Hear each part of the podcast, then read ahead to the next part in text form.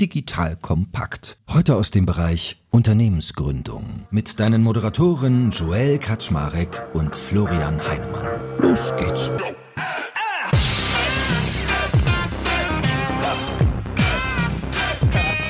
Hallo Leute, mein Name ist Joel Kaczmarek.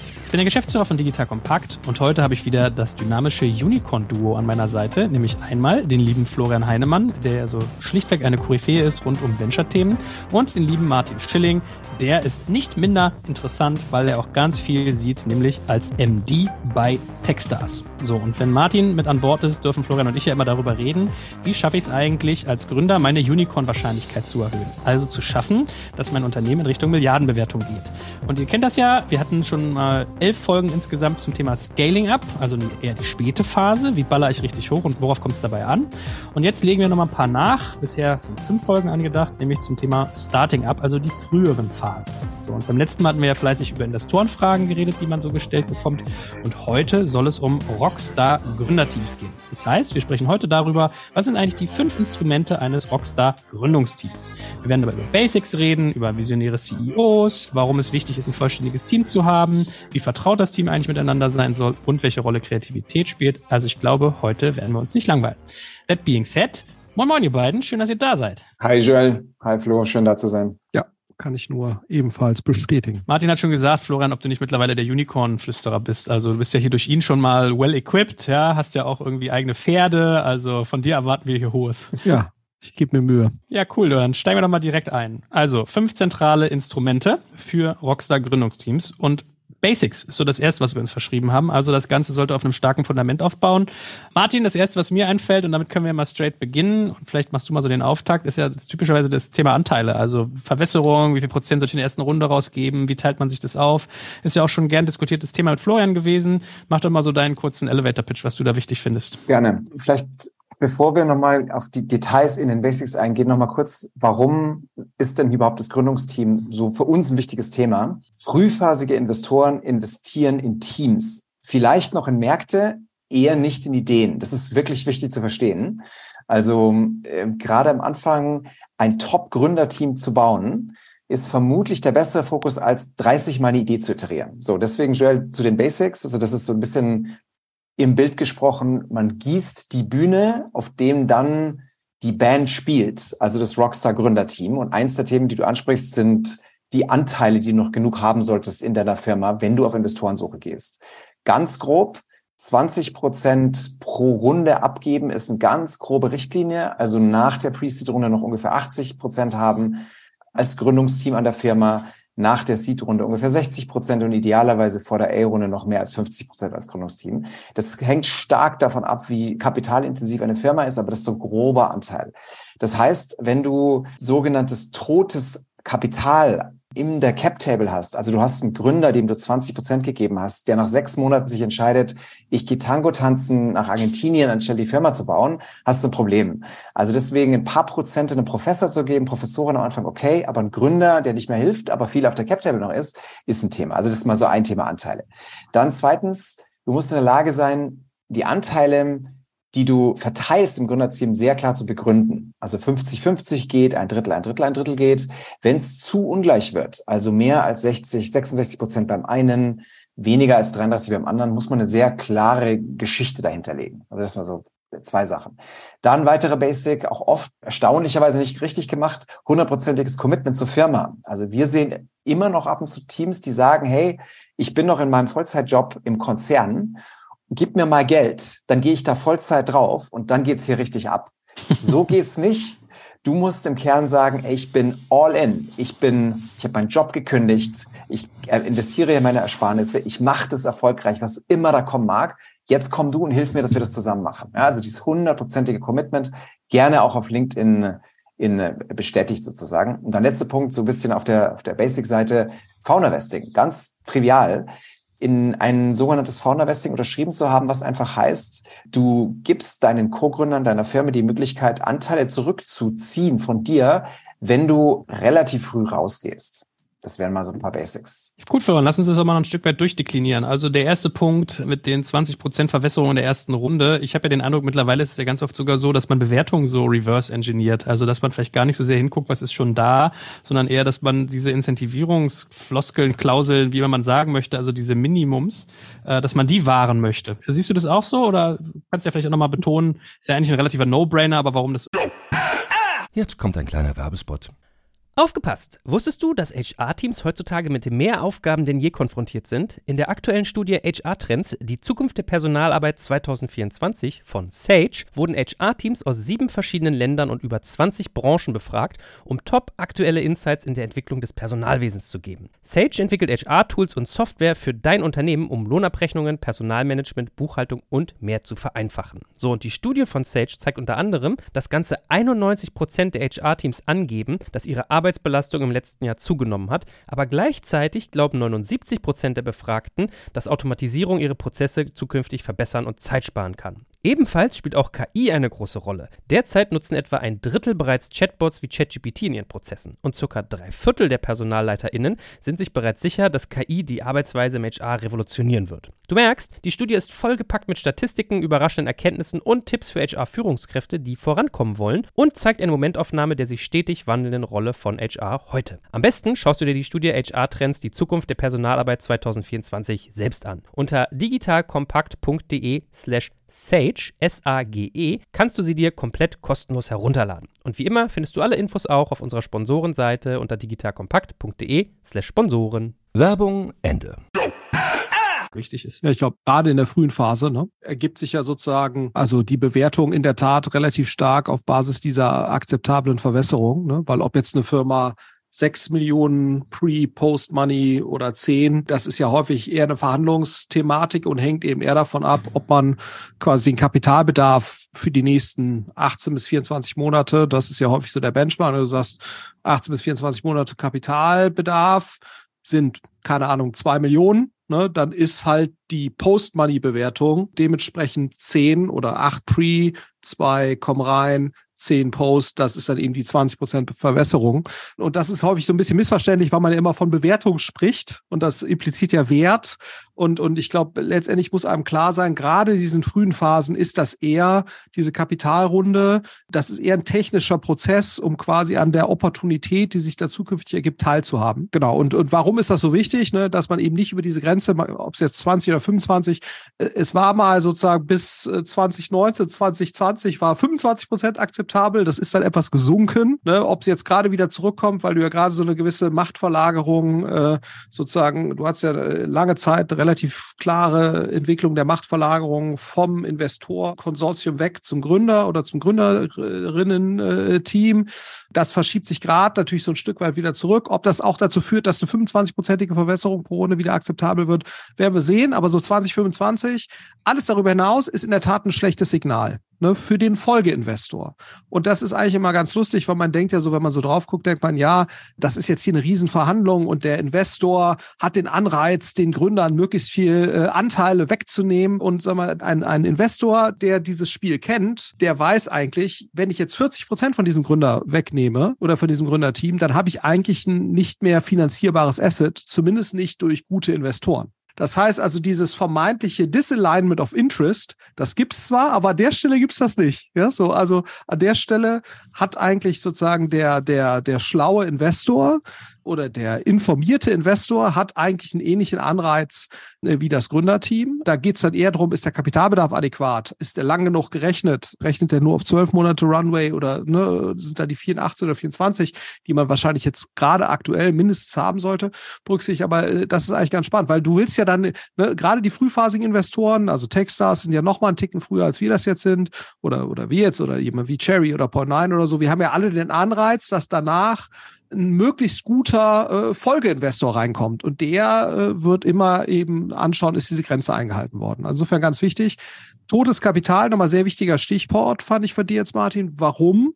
Das ist ja nicht nur wichtig, weil dann jemand sozusagen Anteile hat, der eventuell keinen Mehrwert mehr schafft. Das tote Kapital gibt's auch auf der Investorenseite. Man sollte idealerweise auch Investoren haben, die in der Lage sind, wenn es erforderlich ist, ihr Prorata in der nächsten Runde zu leisten. Das ist auch nochmal ganz wichtig. Wenn du jetzt das totale Rocket Ship hast und jeder möchte bei dir investieren, dann ist das nicht so wichtig. Aber wenn es äh, gut bis mittelmäßig läuft, was ja durchaus der äh, realistische Case bei allermeisten Firmen ist, kann es schon wichtig sein, damit so eine Runde zustande kommt, dass eben die meisten Investoren in der Lage sind, ihr Prorata zu machen. Zumindest mal die größeren.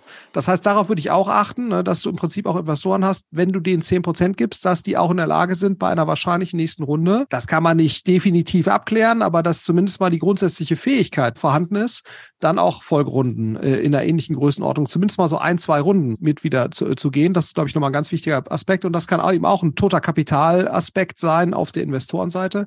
Da kommt natürlich auch nochmal dieses Thema rein, ne? Äh, das ist ja so ein bisschen auch dieses Höhle der Löwen-Problem, sage ich jetzt mal, dass du dann da teilweise irgendwelche Angels hast oder äh, keine Ahnung, Herr Kofler oder wer auch immer da noch mitmacht, der dann 30 Prozent für 300.000 Euro oder sowas kriegt. So, und, und das ist im Prinzip dann auch schon äh, ein Startup, was so gelagert ist, reduziert schon mal deutlich die Chancen, sehr, sehr guten Investor reinzubekommen. Das ist eigentlich für die allermeisten, gerade angelsächsisch oder angloamerikanisch geprägten Investoren, ist das eigentlich ein No-Go. Ne? Und, und das sehen wir hier in Deutschland auch häufig, dass du irgendwelche Angels hast, die 25 Prozent haben oder der Professor gerade bei technischen Ausgründungen, der 25 Prozent hat und eben nicht fünf. Das ist dem Professor vielleicht in dem Moment nicht so klar, aber er tut sich seinem eigenen Vermögen damit keinen Gefallen. Und ich tendiere, vielleicht letzter Punkt äh, zu dem, was du gesagt hast, ich tendiere eigentlich immer zu einer Gleichverteilung innerhalb des Gründerteams. Ich halte das für die mit Abstand schlauste Aufteilung, äh, weil du ja häufig so dieses Thema hast, der Willi hatte die Idee und deswegen kriegt der Willi doppelt so viel wie alle anderen. Und ich glaube sozusagen, die, die Idee gehabt zu haben,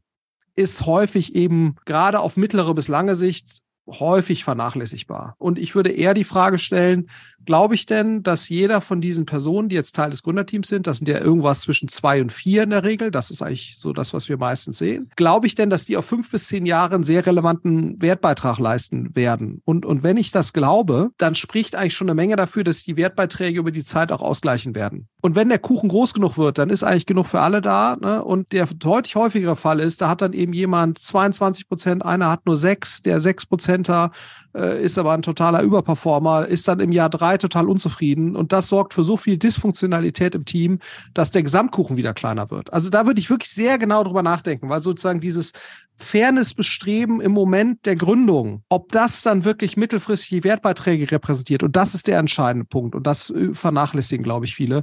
Das würde ich nicht unterschätzen, welchen negativen oder dysfunktionalen Effekt das mittelfristig auf ein Gründerteam haben kann. Ganz kurz, ne? zwei Investoren, drei Meinungen. Also die Gegenposition zu Florian wäre zu sagen, naja, 50-50 ist so ein bisschen der No-Brainer. Wenn du sagst, du hast einen, der einen Tick mehr hat, dann hat sich das Team vielleicht schon auch mal Gedanken gemacht zu, wer im Zweifel dann die Entscheidung trifft. Ne? Da gibt es vielleicht auch kein richtig oder falsch, wo, glaube ich, Flo und ich korrigiere mich, hundertprozentig aufeinander beisammen sind ist, wenn es zu ungleich wird, also 6% versus 30, das gibt fast immer Probleme. Würde ich auch so sehen. Also wenn es ganz klar ist, wer ist jetzt hier der CEO, und wer ist auch das akzeptierte Alpha-Tier im Team, dann ist das, also das ist auch klar so identifiziert. Das gibt's ja häufig. Dann ist das, glaube ich, kein Problem. Und wenn dann der eine zwölf hat und die anderen haben zehn oder acht oder so, ne, da würde ich sagen, das ist dann immer noch okay. Bloß wenn nicht so ganz klar ist, weil das ist, muss man schon sagen, das ist häufig eben nicht so klar, ne? Oder Leute denken zwar, sie sind fein damit, wenn eine Person immer so ein Stück weit im Vordergrund steht, auch der CEO ist, das stellt sich dann aber über die Zeit raus, dass sie sich dann doch weniger gewertschätzt fühlen. Also das erlebt man schon relativ häufig. Also man muss sich wirklich ganz darüber im Klaren sein oder reinen Tisch miteinander haben, dass sozusagen diese Ungleichverteilung wirklich auch mittel- bis langfristig für alle okay ist und dass dafür die Begründung, die da sozusagen herangezogen wird, dass die wirklich von jedem akzeptiert wird. Und, und wie gesagt, und das Einzige, was ich sagen würde, ist diese Begründung, derjenige oder diejenige hatte die Idee, dass das eine relativ schlechte Begründung ist. Ja. Ja. Ne? Es sei denn, wir reden jetzt von Marvel Fusion, keine Ahnung, da hat jetzt schon einer acht Jahre an dem Verfahren, warum jetzt irgendwie dieser Fusionsreaktor, ne, so, das ist different story. Aber die allermeisten Software-Ideen basieren ja nicht sozusagen jetzt auf jahrelanger Forschung, sondern sind eher bei Lichte betrachtet eher triviale Opportunitäten, die schon sehr stark davon abhängen, sozusagen, wie man das jetzt da genau gemeinsam macht. Und gerade dann ist, glaube ich, dieser reine Akt der Idee rechtfertigt keine signifikante Differenzierung bei den Anteilen. Und sag mal, was ist denn eigentlich so der aktuelle Satz an Vesting? Also ich habe früher immer gehört, entweder drei oder vier Jahre Vesting und plus ein Jahr Cliff, so waren so meine letzten Takes. Ist es immer noch so oder was hat man als Standard mittlerweile? Ja, also würde ich sagen, dass vier Jahre Vesting ist immer noch Standard, ein Jahr Cliff ist eigentlich auch Standard. Ob das Vesting dann wie monatlich, quartärlich oder halbjährlich erfolgt, das ist ehrlicherweise eher Technik, aber so vier Jahre Vesting. USA sagt man, dass es häufig auch fünf Jahre gibt, aber das ist eigentlich immer noch Standard und halte ich auch ehrlicherweise für das Minimum und halte ich ehrlicherweise auch für eine relativ irrelevante Frage. Ne, also wenn man nicht bereit ist, also jetzt aus Gründersicht, also wenn man nicht bereit ist, vier Jahre jetzt mal in eine Firma zu investieren, als Minimum. Ähm, also nach vier Jahren kenne ich wenig Menschen, die dann schon wirklich eine äh, tolle Firma in vier Jahren. Also man muss eigentlich immer damit rechnen, da sieben bis zehn Jahre oder noch länger mit einer Firma zu verbringen. Das muss eigentlich der Standardmodus sein, äh, weil so lange brauchen einfach gute Unternehmen. Es kann immer Gründe geben, warum man das kürzer gestaltet ne? Äh, und, und warum man dann doch was anderes machen möchte und so weiter. Da kann es immer sehr gute Gründe für geben. Aber ich glaube, der Default-Modus going into an entrepreneurial endeavor sollte eigentlich immer sein, sieben bis zehn Jahre, kann das jetzt schon dauern. Und ich glaube, gerade die Leute, die sozusagen da die Idee haben, wirklich eine, eine tolle Firma zu bauen, die in irgendeiner Form einen relevanten Impact hat, die müssen eigentlich bei klarem Verstand auch mit sowas rechnen. Können wir noch mal ganz kurz über Anteile sprechen, die man möglicherweise abgibt am Anfang? Da würde mich nochmal uns Meinung interessieren. Also, wie viele Anteile sollte man einer Universität beispielsweise geben, wenn man eine wissensbasierte Ausgründung ist? Oder wie viel sollte man, wenn man denn mit einem Venture Builder zusammenarbeitet, da überhaupt abgeben? Also aus unserer Sicht, wenn das mehr als 20 Prozent ist, dann ist das de facto der Killer für, für eine Firma, die du aufbauen willst langfristig. Wenn eine Universität signifikant IP, also Intellectualist Kapital, Intellectual Property bereitstellt, dann ist oft so ein Satz um 10 Prozent ist eine gute Richtgröße. Es kann ein bisschen mehr sein, ein bisschen weniger, aber das ist immer noch irgendwie verträglich. Mehr als 20 Prozent wird schwierig. Und was ganz schwierig ist, wenn du das irgendwelchen Venture Builders gibst. Also da kann man sich sehr früh in eiligen. So, das Florian, werden mal meine Schwellen, die ich kenne. Wie, wie siehst du es? Würde ich auch so sehen. Ich hätte auch so, also für den IP-Provider, ne, ob das jetzt der Professor ist oder die Uni oder das Institut, irgendwas fünf bis zehn Prozent. Man kann dann auch eher dann darüber nachdenken, ob man nicht noch zusätzliche Lizenzierungsvereinbarungen trifft, ne, wo es dann irgendeine Art von Lizenzgebühr gibt, wenn da irgendein kommerzieller Erfolg entsteht, der halt nicht das Equity belastet, sondern wo es dann noch irgendeine Umsatzvergütung gibt, wie das ja auch bei Patenten zum Teil ist. Ne? Du kannst ja auch häufig Patente heranziehen für deine Arbeit und dann musst du halt mit der Person, die der, das Patent äh, gefeilt hat, gibt's halt eine kommerzielle Vereinbarung. Immer wenn das Patent verwendet wird, äh, die dahinterliegende IP, dann wird eine Gebühr fällig, die häufig prozentual ist von dem Umsatz. Sowas, ne? aber ich glaube auch mehr als fünf bis zehn Prozent würde ich auch sagen. Ja, und, und Venture Builder, immer wenn du quasi, gerade Venture Builder, die dann häufig keine Finanzierungsfähigkeit haben. Ne? Also ich glaube, was anderes ist ja, wenn der der Venture Builder dann in der Lage ist, die nächsten zwei, drei Runden dann auch alleine zu finanzieren. Dann kann man auch drüber streiten, ne? wobei du natürlich als Gründer oder Gründerteam eigentlich auch das Interesse hast, dann natürlich eher vielleicht den in der äh, Signal- oder Signaling-Hierarchie etwas höher positionierten Investor dazu zu bringen, ne? als jetzt den Venture Builder. Das heißt, da kann man sich auch schon drüber streiten, selbst wenn da finanziert wird, dass das vielleicht für das Team gar nicht das Optimale ist. Aber der häufigere Fall bei Venture-Bildern oder die häufigere Problematik ist, dass dann häufig diese, diese Finanzierungsfähigkeit nicht vorhanden ist. Das heißt, die haben 30 Prozent und können noch nicht mal die 30 Prozent der nächsten Runde stellen. Und dann hast du natürlich ein zusätzliches Problem. Das heißt, man muss sich schon sehr, sehr, sehr genau überlegen. Das würde ich mir auch sehr genau zeigen lassen, bevor ich in so ein Engagement reingehe. Mit welchen Investoren wird da zusammengearbeitet? Was habt ihr in der Vergangenheit da an Finanzierungsrunden dann auch erzielen können? Was sind das für Partner? Ich erinnere mich ja damals noch in der Rocket-Zeit 2007, 2008, 2009. Da war natürlich auch das VC-Netzwerk äh, nicht in dem Maße vorhanden, wie es heute der Fall ist. Da konnte aber Rocket zumindest vorweisen, wir haben halt mit Schinneweg und wir haben mit äh, HV, also Holzbrink äh, damals noch äh, und Leuten wie Lembler, Watnik haben wir im Finanzierungsnetzwerk, das zumindest mal diese Runden dann stellt zu auch relativ hohen Bewertungen. Das heißt, da hat man sozusagen diesen initialen Verwässerungseffekt ein Stück weit zumindest wieder ausgeglichen. Aber das war auch eine andere Zeit heute wäre ich da schon sehr, sehr skeptisch, das mit Venture-Bildern zu machen, die mehr als fünf oder zehn Prozent nehmen, weil das dann eigentlich immer eher äh, ins Negative arbeitet langfristig und eine Menge Diskussionsbedarf erzeugt und auch letztendlich ne, einen Zweifel in die Urteilsfähigkeit des Gründungsteams. Das muss man ja immer sagen. Ne? Also gerade äh, sehr, sehr gute angloamerikanische Investoren oder angloamerikanisch geprägte Investoren, für die ist das letztendlich immer, und das muss man sich halt vor Augen führen, ein Signal, was eigentlich zeigt oder darauf hindeutet, dass das Gründerteam nicht so richtig verstanden hat, wie dieses Venture-System funktioniert. Und, und das willst du ja natürlich äh, um alles in der Welt vermeiden. Es gibt ja noch sehr viele andere Dinge, warum jetzt ein Investment nicht zustande kommt von einem Sequoia oder Excel oder sonst irgendwas aber das Letzte, was du natürlich willst, ist eigentlich etwas Vermeidbares. Ne? Also ich sag mal so, diese Hygienefaktoren ne, oder Basics. Im Sport würde man sagen, das ist talentfreie Zone. Ne? Also sozusagen, es gibt, es gibt quasi, klar, keiner, nicht jeder kann Fußball spielen wie Messi, ne? aber jeder kann Fitnesstraining machen wie Messi. Das geht, ne? So, also äh, Fitnesstraining oder Dehnen oder so, das ist halt talentfreie Zone. Ne? So, und, und das ist, hier ist genauso. Die Basics richtig zu machen, ist talentfreie Zone. Und wer das quasi nicht beherzigt, das ist eigentlich schade drum, muss man sagen, weil dadurch häufig inhaltlich oder von, vom reinen Marktpotenzial sehr spannende Ideen unter Potenzial letztendlich auf den Pfad gesetzt werden, der nicht zur vollen Potenzialausschöpfung führt. Und das ist ja immer so meine These. Ich, ich rede ja sehr stark von einer Fahrtabhängigkeit. Ne? Und wenn du einmal einen, die Basics hier nicht beherzigt hast, dann äh, setzt du im Prinzip dein Venture auf einen Pfad, dessen Steigung eben nicht so steil ist wie der Pfad, wenn du da alles richtig gemacht hast. Und das ist halt schade, ne, weil es gibt so viele inhaltliche Gründe oder marktbasierte Gründe,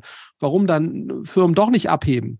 Aber das sind alles Themen, da hast du im Prinzip, zumindest wenn du die Wahl hast, freie Gestaltungsmöglichkeit. Und deswegen ist es halt schade, wenn man das nicht richtig macht. Und das ist eben auch das, auch hier wieder die Partabhängigkeit wenn man sich einmal auf dem falschen Vater befindet, ist das halt extrem schwer zu korrigieren. Also wir machen das ja ab und zu, ne, ohne da jetzt ins Detail zu wo man dann sozusagen versucht, äh, Angels, die 25 Prozent oder 30 Prozent hatten, dann werden denen die Anteile wieder abgekauft in irgendeiner Art von Secondary und dann wird das Gründerteam reincentiviert und so. Das geht alles, aber es ist alles hässlich, muss man sagen, von der technischen Abwicklung. Das erhöht einfach die Hürde äh, für sehr gute Investoren, äh, dort zu investieren und auch schon für die Investoren, die vor den sehr guten Investoren kommen, weil die halt im Prinzip schon den gleichen Blick haben, weil sie ja wissen, in der nächsten Runde soll dann Excel oder wer auch immer kommen. Und das wird deren Blick sein. Und wenn ich jetzt nicht in der Lage bin, diesen Zustand herzustellen, dann lasse ich es auch lieber. Ne? So. Und diese Arbeit macht man sich dann eben doch nicht. Das muss man sich immer vor Augen führen als Gründer. In dem Moment, wenn das einmal nicht in Ordnung ist, ist das im Prinzip schon ein Grund, sich Themen inhaltlich im Detail gar nicht erst anzuschauen. Und das, und das finde ich immer so wahnsinnig schade, äh, weil ich glaube, vielen ist das gar nicht in dem Maße bewusst. Talentfreie Zone, das werde ich mir mal merken.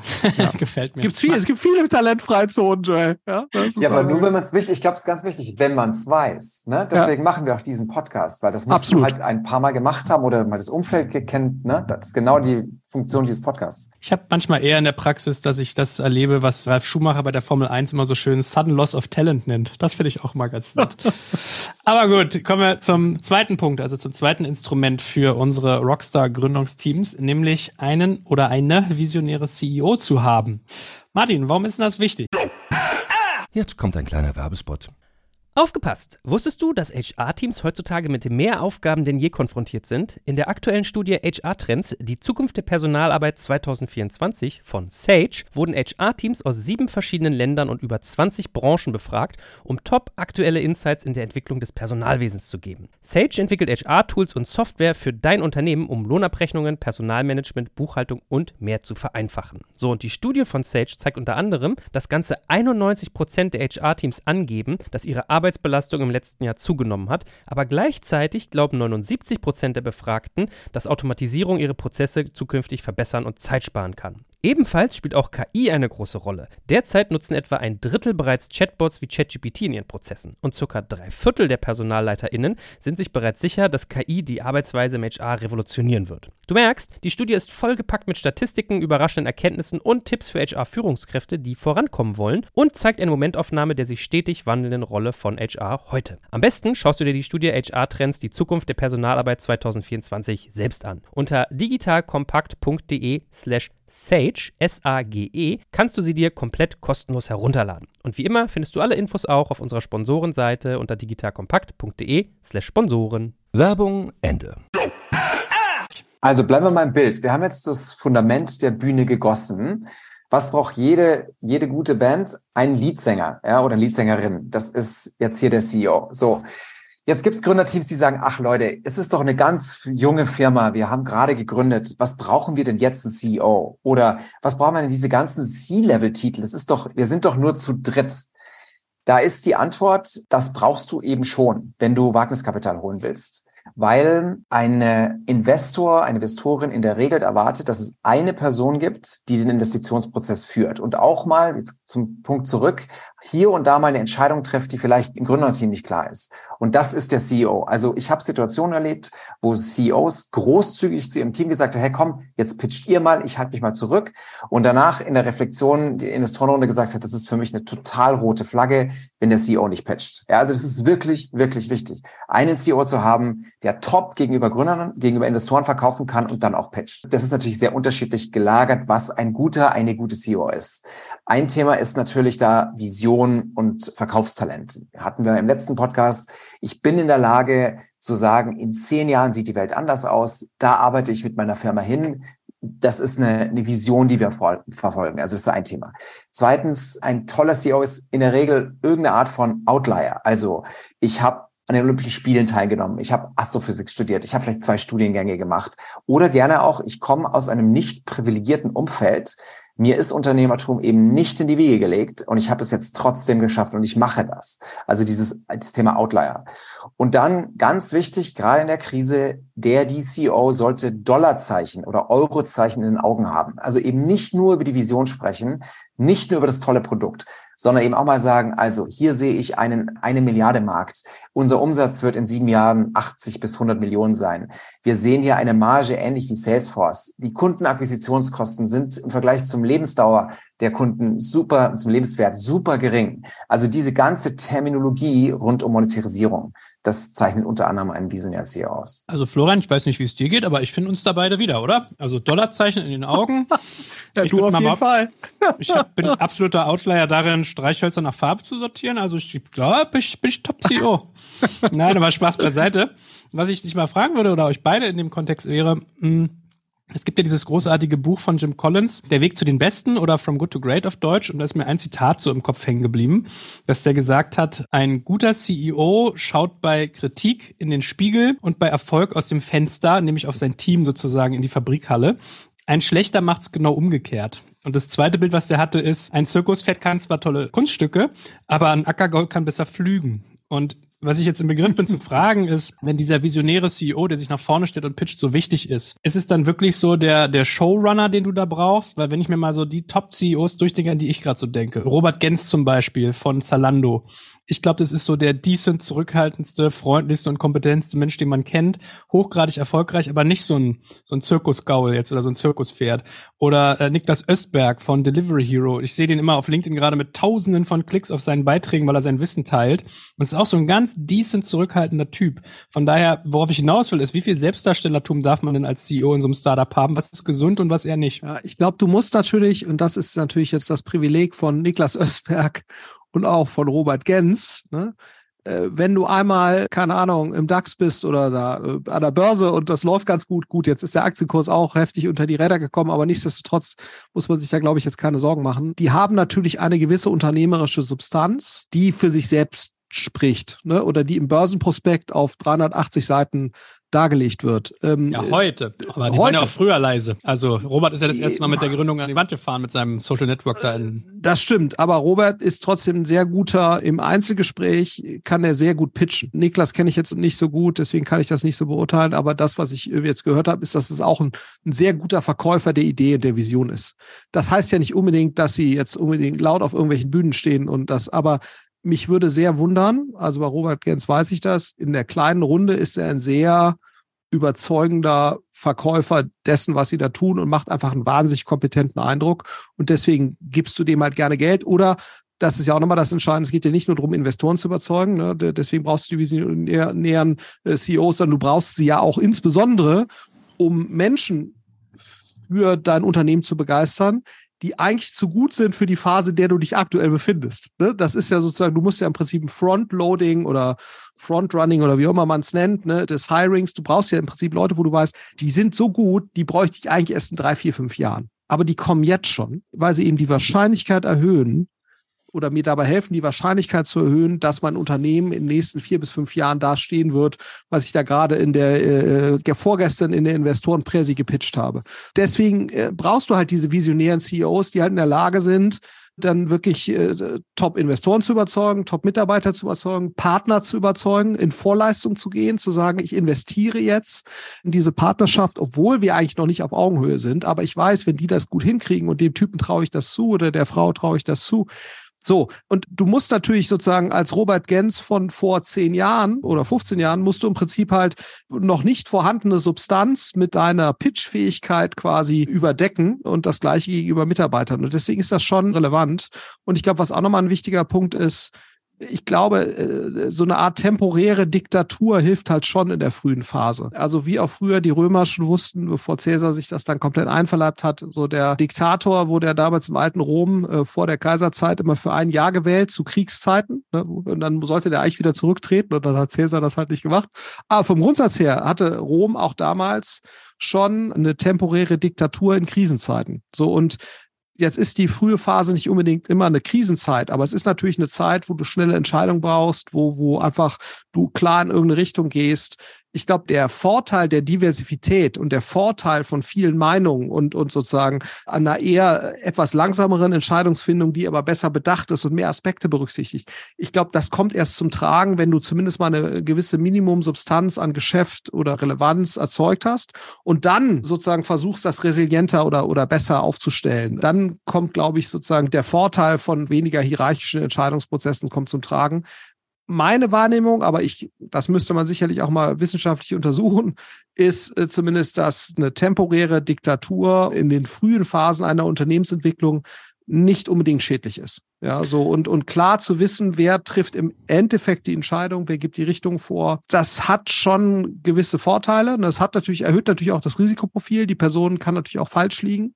Ja, so brauchen wir gar nicht drüber zu reden. Aber wir sind ja sowieso in einem Hit-Geschäft. Und ich glaube, es hat halt gewisse Vorteile, erstmal schnell und effizient off the ground zu kommen. Ich meine, wenn man sich mal sonst so zurückerinnert, der Pitch war doch damals zu Zalando, glaube ich, dass sie angefangen haben mit, mit Flipflops, ne?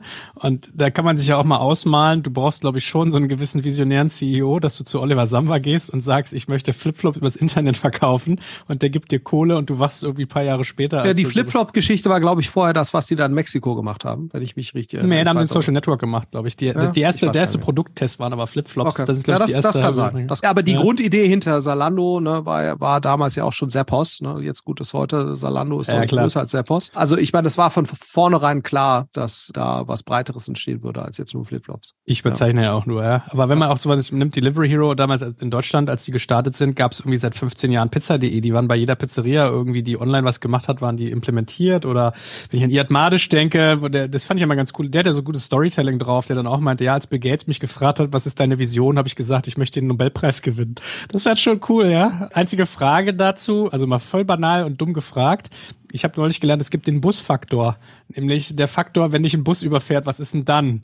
Wie ist denn das bei solchen Teams, wenn jetzt irgendwie so ein CEO aus irgendeinem Grund abfällt, also ausfällt, hat man da dann nicht auch eine hohe Abhängigkeit? Also kann der, der visionäre CEO, der zwar gut verkauft, dann nicht auch zum Bumerang werden? Also auf jeden Fall. Also da ist das Thema Anzahl, richtige Anzahl der Gründer. Das spielt hier eine große Rolle. Deswegen investieren viele Investoren ja eben auch nicht in Einzelgründer, genau Joel wegen dem Busfaktor. Äh, und da mehrere zu haben, macht sicherlich Sinn. Aber klar, wenn du natürlich einen starken CEO hast, der verkaufen kann oder die verkaufen kann und die oder die fällt weg, ist es natürlich ein Thema. Vielleicht noch mal kurzer Kommentar zu dem, was Flo gesagt hat. Ähm, wir reden jetzt nicht hier einer internen Firmendiktatur des Wortes, so ist es nicht gemeint, sondern hier geht es um starke Entscheidungsfähigkeit in der Krise oder, oder mal in einem Moment des Unentschiedenen, dass mal einer dann die Richtung vorgibt. Es ist zumindest meine Überzeugung, du brauchst ein komplementäres Gründungsteam, da kommen wir jetzt ja gleich dazu, das dann sehr wohl intern auch mal sehr hart die Richtungen diskutiert, Konflikte auf den Tisch legt, verschiedene Perspektiven abwägt, aber natürlich dann schon eben sehr schnell sich festlegt und dann mal Richtungen ausprobiert. Ja, gute Überleitung, nämlich zu unserem dritten Instrument der Vollständigkeit halt von so einem Team, weil ich habe von dir ja ganz schönen Begriff dazu gelernt, Founder Market Fit als mal was Neues und dann müssen wir mal drüber reden, welches Fachwissen eigentlich drin sein muss. In der Regel wahrscheinlich technisches und wirtschaftliches. Was ist denn so dein kleines Einmaleins für ein vollständiges Gründungsteam? Ja, also vielleicht kurz mal ein Bild geblieben. Wir haben jetzt die Bühne gelegt, dann gibt's den Leadsänger und jetzt brauchst du quasi, um eine gute Band zu bauen, brauchst du die richtigen Instrumente. Also wenn du jetzt eine Rockband hinstellen willst, brauchst du ein Schlagzeug, du brauchst eine E-Gitarre, ja, als Basis. So, das ist so ein bisschen die Logik. Wie wir drüber nachdenken, ist, das Gründerteam, ein vollständiges Gründerteam, muss in der Lage sein, den ersten Anwendungsfall in die Hände von Kunden zu bringen. Die müssen nicht in der Lage sein, unbedingt das Unicorn zu bauen mit 1000 Mitarbeitern. Das ist schön. Aber sie müssen auf jeden Fall in der Lage sein, dieses, den ersten Anwendungsfall zu liefern. Und da gibt es ein paar Punkte. Erstens, diese, wie du sagst, Joel, Gründer-Marktpassung, Founder-Market-Fit wenn du vor allen Dingen wissensintensive Firmen baust, also B2B und B2B Deep Tech vor allen Dingen bist, ist extrem wichtig. Also Biontech, bestes Beispiel. Die Gründer haben über zehn Jahre im mRNA-Bereich geforscht und dann Biontech gegründet. Das kannst du, also B2B Deep Tech ohne Domain-Expertise ist extrem schwierig oder, oder Robotics-Firma ohne Robotik-Patente oder Wissen oder ein PhD ist, ist super schwierig. Das ist ein bisschen anders im B2C-Bereich auf der Konsumentenseite. Also die Gründer von N26 hatten nie eine Bank von innen gesehen. Genauso wie der Gründer von Uber oder das Airbnb-Team nie Hotelwirtschaft von innen gesehen hat. Da ist es oft nicht so hilfreich, die Domain-Expertise zu haben, weil du ja die Annahmen der Branche komplett hinterfragen willst. Also deswegen so würden wir über Fauna Market Fit nachdenken. Florian, können wir eigentlich kurz und kompakt halten oder hast du noch Wichtiges zu ergänzen?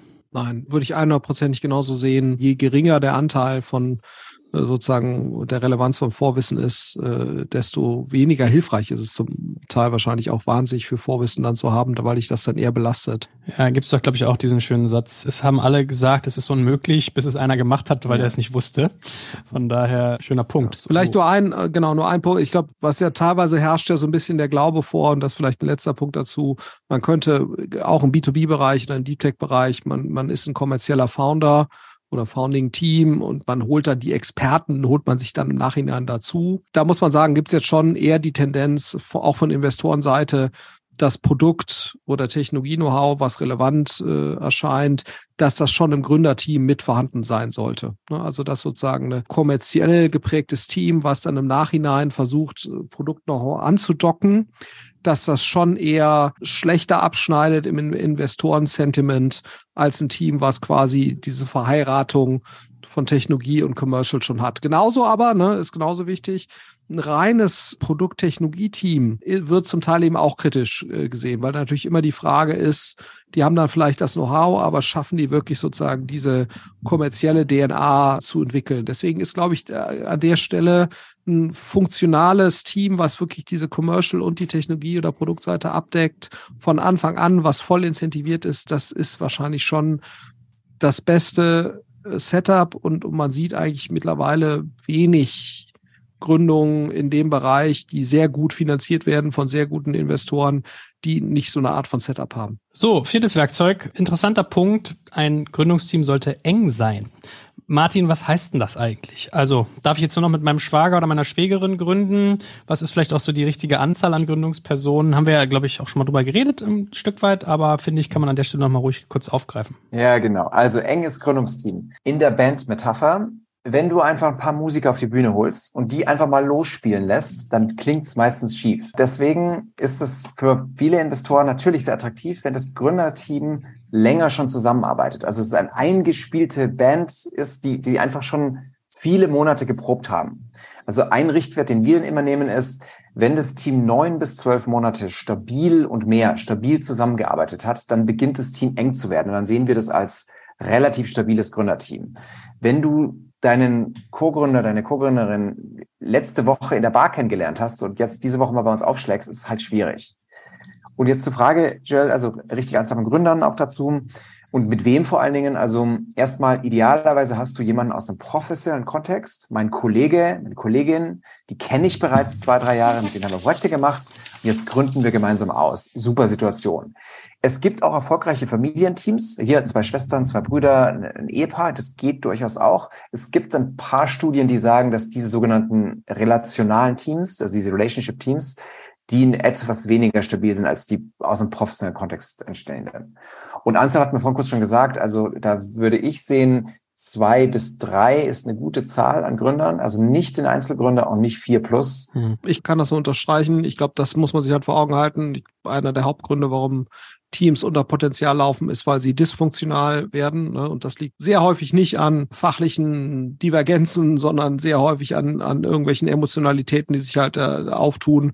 Ne, ich kann auch jedem nur den Tipp geben, mal als Team sich, sich einen Coach zu nehmen, vielleicht auch mal Persönlichkeitstests miteinander äh, zu machen, zu schauen, wie interagiert man miteinander, äh, um auch zu schauen, quasi an welchen Stellen gibt es potenzielle Konflikte. Ich weiß, da gibt es auch Leute, die sind eher skeptisch, was so Persönlichkeitstests angeht. Ich habe damit eher, eher gute Erfahrungen gemacht. Ne? Klar stimmt das nicht immer alles 100 Prozent, aber es gibt zumindest mal eine sehr gute Indikation, wo mögliche Konfliktpunkte sind, die eben persönlichkeitsbedingt sind. Mir hat das immer sehr geholfen äh, und ich finde, wenn man da ein besseres Verständnis aufbaut, man muss halt sehen, ne, das ist äh, eine Gründung ist wie eine, Beziehung äh, mit einem Partner plus zwei kle schreiende kleine Kinder dazu. Ne? Das ist einfach eine, eine hochbelastende Situation und äh, da ist, glaube ich, sozusagen die Awareness, wo es da zu Konflikten kommen kann. Warum ist total wichtig, weil wie gesagt, das ist aus meiner Wahrnehmung mit einer der Hauptgründe, warum Teams unter Potenzial performen, ist Dysfunktionalität im Team. Und wie gesagt, wenn man zwölf Monate mal miteinander verbracht hat in einem Arbeitskontext, nicht als WG-Mitbewohner, das ist auch, kann auch eine Drucksituation sein, aber die ist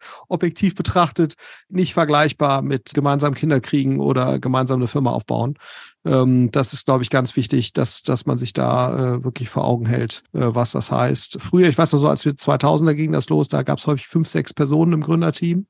Das war äh, nicht unüblich, weil man dann so dachte, viel hilft viel. Aber ich würde auch sagen, die meisten Teams, die wir sehen, sind zwei bis drei, auch mal vier, aber darüber hinausgehen würde ich nicht. Aber es ist schon spannend, ne? weil wenn du so guckst, der deutsche Wohlstand nach dem Zweiten Weltkrieg wurde ja primär von Patriarchen aufgebaut, ne? also dem Einzelunternehmer, der sagt, wo der, wo der Hase langläuft, was ich dem Herrn Otto oder wem auch immer, ne? oder wo den Aldi-Brüdern, ja, so, also den Albrecht-Brüdern, so. Also insofern, es, es gab schon auch da, äh, aber es, es gibt schon sehr viele Patriarchen, Herr Wirt oder ne, so. Und die Startup-Szene basiert schon sehr stark, auch international, auf zwei bis dreier bis teilweise vierer Teams. Das ist schon ganz, ganz spannend zu sehen, ja, dass sich das schon geändert hat. Ist ganz interessant, wenn man es mal durchdekliniert. Also Alando damals waren fünf Gründer, Yamba waren auch fünf. Ich erinnere mich noch an Akaaki, das waren, glaube ich, neun oder so. Also Alando waren, glaube ich, sogar sechs.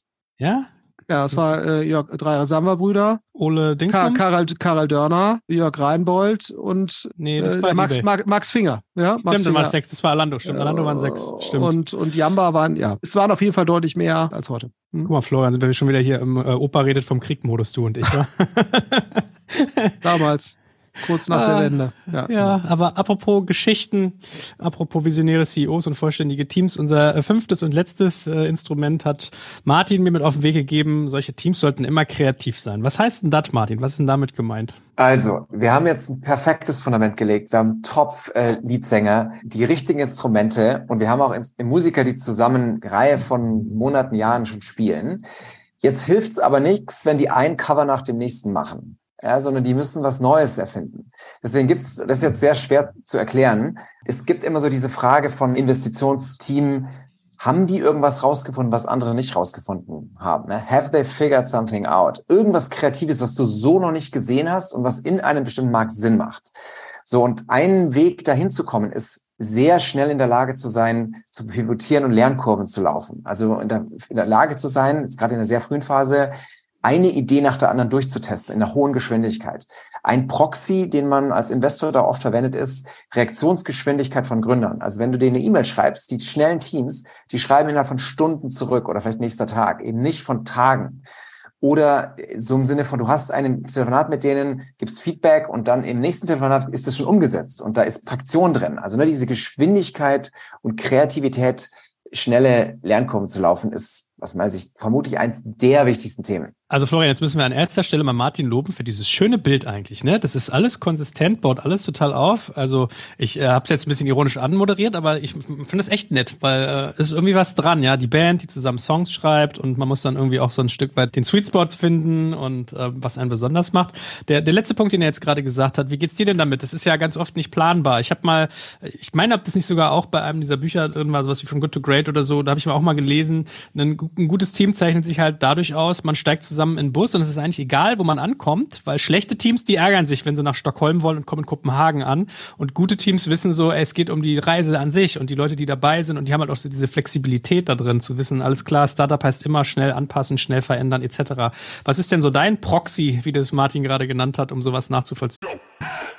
Ihr Lieben, hier ist Joel von Digital Kompakt und heute möchte ich euch unseren Partner BWI vorstellen. Die BWI ist eines der größten IT-Service-Unternehmen in Deutschland und unterstützt die Bundeswehr bei ihrer Digitalisierung. Eine wichtige Aufgabe dabei ist die Einführung von Innovationen in der Truppe, aber das Unternehmen leistet noch viel mehr und bietet ein breites Aufgabenspektrum von Beratung über Realisierung bis zum Betrieb. Jetzt mal Hand aufs Herz, wenn du einen Job im Technologiebereich suchst, wirklich was bewegen und vor allem spannende Inhalte vorfinden möchtest, dann bist du hier genau richtig aufgehoben. Denn die BWI arbeitet an vielen spannenden und herausfordernden Projekten, wie beispielsweise der Digitalisierung der Gesundheitsversorgung der Bundeswehr und treibt Innovationen voran. Sie bietet das Beste aus zwei Welten. Sie ist eine hundertprozentige Bundesgesellschaft in der Rechtsform einer GmbH und bietet damit eine hohe berufliche Sicherheit, kann aber gleichzeitig extrem flexibel agieren.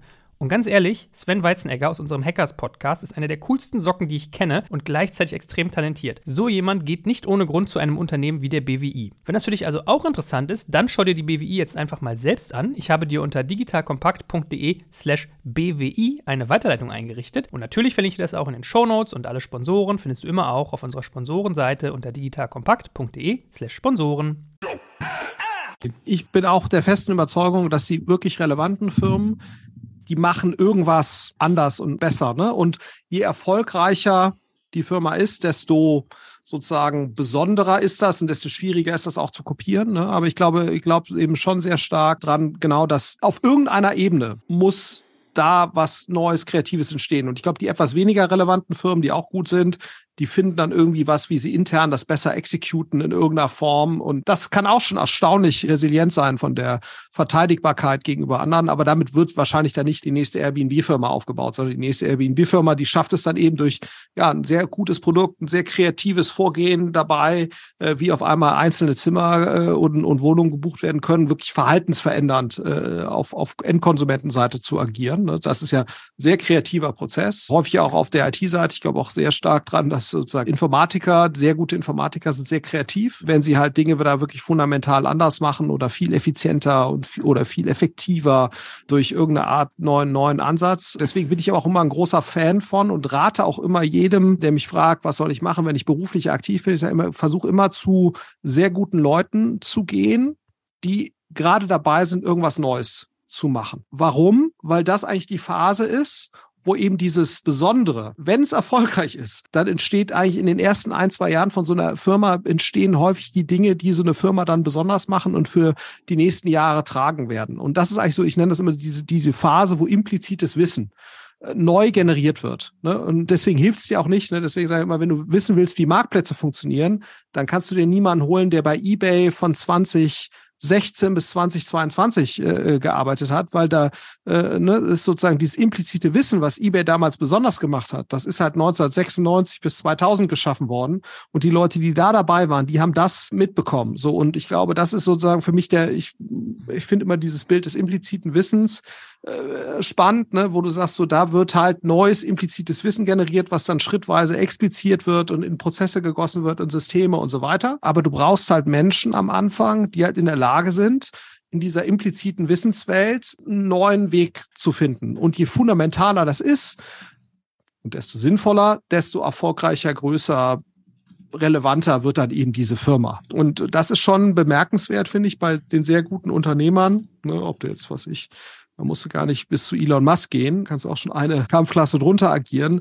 Das sind häufig eben sehr kreative Menschen in dem, wie sie halt gewisse Probleme lösen äh, und, und auch kreativ in dem, wie sie häufig auch Ressourcen neu zusammen kombinieren. Ja? Also gar nicht unbedingt dann, wie das Geschäftsmodell ist, sondern auch wie Dinge angegangen werden und so weiter, die da eben out of the box denken. Und ich glaube, die guten Unternehmer fühlen sich im Prinzip wohl in einer Welt, wo sie hauptsächlich von implizitem Wissen und Hypothesen und, und Annahmen umgeben sind und schaffen halt dort durch ihre unternehmerische Leistung eben eine gewisse Sicherheit und ein gewisses für sich Referenzsystem.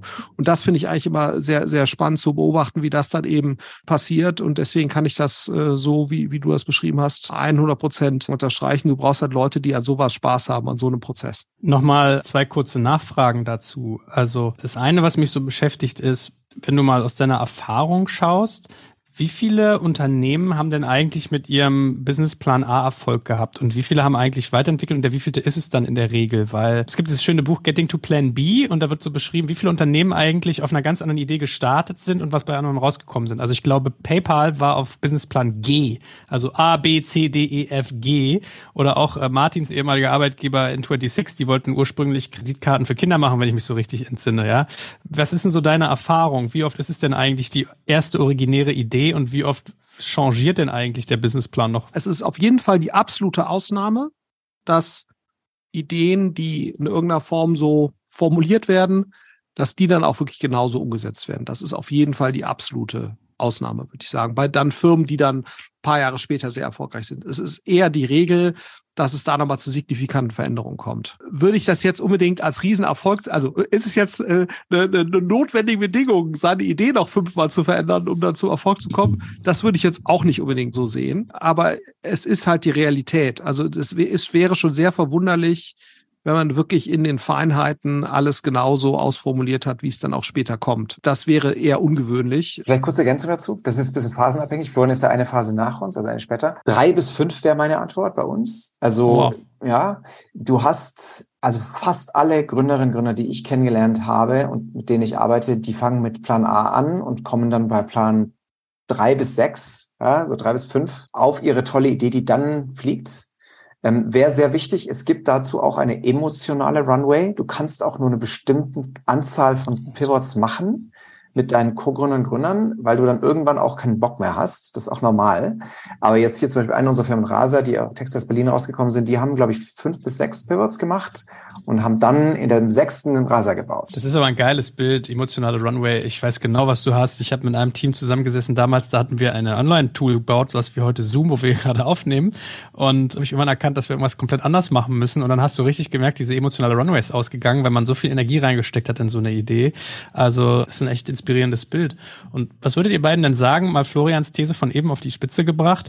Ich mache zusammen mit dem Team hier, dem, also dem Technologieteam von SAP Signavio, mache ich so einen Tech-Podcast und dann meinte der eine neulich zu mir, hat gesagt, du, in unserer Wahrnehmung ist ein Unternehmen, was keinen technischen Differenziator hat, kein Technologieunternehmen.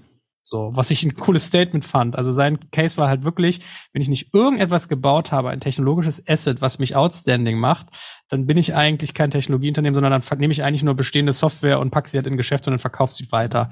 Würdet ihr sowas auch teilen oder würdet ihr sagen, nee, so ein kreatives Gründerteam kann auch auf der Geschäftsmodellebene oder irgendwas anderem irgendwie so ein Differenziator haben? Würde ich auf jeden Fall so sehen. Also die Frage ist das dann ein Technologieunternehmen? Das finde ich jetzt aber eher. Also ich glaube auch ein, ein Unternehmen, was Technologie einsetzt, ist per se ein Technologieunternehmen. Ne? So, ob das dann ein erfolgreiches oder relevantes, das ist für mich dann eher die ja. Frage. Also große oder äh, relevante Technologieunternehmen haben wahrscheinlich immer irgendeine Art von differenzierter Tech, auf der dann dieser Erfolg äh, basiert. Das, glaube ich, kann man so stehen lassen. Trotzdem ist ein Fünf-Mann-Unternehmen, was Technologie einsetzt, ist auch ein Technologieunternehmen. Äh, nur dann eben kein besonders relevantes oder großes. Ne? So, aber das, das ist ja per se jetzt erstmal nicht schlimm. Das ist ja sozusagen die absolute Mehrheit aller Unternehmen, die da wahrscheinlich auch in die Klasse der Technologieunternehmen fallen, sind ja genau so unterwegs. Trotzdem kann man denen jetzt, glaube ich, nicht den Status des Technologieunternehmens. Also jedes Ingenieurunternehmen ist, äh, Büro ist eine Art von Technologieunternehmen in der Regel. Die arbeiten mit Technologie, helfen anderen dabei. Trotzdem skalieren die halt nicht in dem Maße, weil es halt ein Beratungsgeschäft ist. Trotzdem ist es ein technologiebasiertes Beratungsgeschäft. Also insofern finde ich das eine etwas verkürzte These des Kollegen. Dachte ich einmal, ich habe hier auch mal was Pointiertes. Aber okay. Ihr Lieben, es hat viel Spaß gemacht, heute mit euch in der Band zu spielen. Ich realisiere jetzt auch erst, wie schön das Martins Sprachbild sogar bis auf den Titel durchgeht. Fünf Instrumente eines Rockstar-Gründungsteams. Also Martin, nochmal vielen Dank, dass du uns dieses Bild bis zum Ende durchgehend von Anfang bis Ende gebaut hast. Und Ist mal ein kreativer Investor, der Martin. Ja? Gibt's auch, gibt's, gibt's, auch, auch auf der Investorenseite, nicht nur auf der Gründerseite. Ja, da ist, gibt's auch kreativ. Sollte man nicht meinen, aber auch dort Art gibst du das ein oder andere Fünkchen an Kreativität. Wir waren poetisch heute. Ja, absolut. Ja, mit Martin hatten wir heute einen guten, warte mal, Founder Market Fit, dann wäre das ein Investor Podcast Fit, den du heute top hattest. Von so daher. Aus. Den haben wir hier zu dritt. In der Tat. Beim nächsten Mal geht es dann um das Thema Monetarisierung. Warum du Eurozeichen in den Augen haben solltest, um Investoren zu überzeugen. Also haben wir heute schon ein bisschen angerissen. Und da freue ich mich schon sehr drauf, ihr beiden. Und bis dahin bleibt gesund und vielen, vielen Dank an euch. Mach's gut. Ciao, ciao. Bis bald. Ciao. Danke fürs Zuhören beim Digital Kompakt Podcast. Du merkst, hier ziehst du massig Wissen für dich und dein Unternehmen heraus.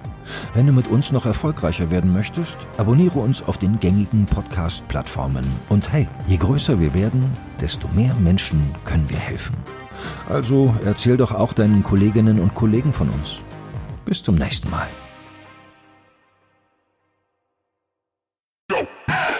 Jetzt kommt ein kleiner Werbespot.